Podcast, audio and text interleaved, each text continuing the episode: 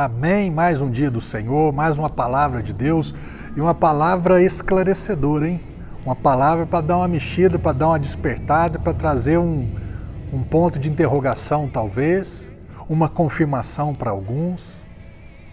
palavra é essa, pastor? João capítulo 3, verso 33. Jesus diz: Quem crê no Filho, Filho com letra maiúscula, quem crê no Filho de Deus, que é Jesus, quem crê no Filho tem a vida eterna. Aquele que não crê no Filho não tem, não verá a vida, mas a ira de Deus permanece sobre ele. Hum? É o que eu sempre falo. Todas as pessoas, ah, eu tenho um Deus, eu creio nisso, numa força, numa entidade, numa filosofia de vida. Deus, né? Esse país aí mais idólatras do mundo tem milhares de deuses, milhares de templos. Mas é quando você fala de Jesus, epa, Deus é uma coisa, Jesus é outra. Mas aqui esse texto está falando que quem não crê no Filho não tem vida, não tem a vida eterna, não receberá a eternidade.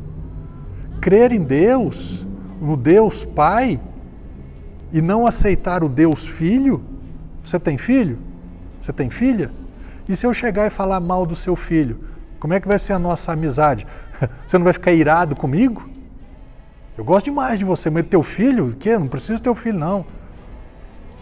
Como é que vai ser a tua reação em relação a mim? Como é que vai ser a tua amizade em relação a mim?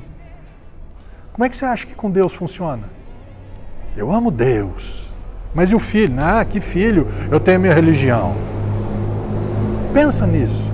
Por isso que eu falei, para alguns, sossego, eu creio no Filho, eu creio no Pai ambos um só, a Trindade, Pai, Filho e Espírito Santo, funcionam na minha vida. Eu creio no papel, na função deles na minha vida.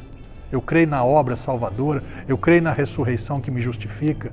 Eu creio que Ele é o meu Senhor e meu Salvador. Eu creio no Filho. E você? Você ainda não crê no Filho? Pensa nisso. Pensa se a tua fé está num Deus ou se a tua fé está no Deus Filho. Amém?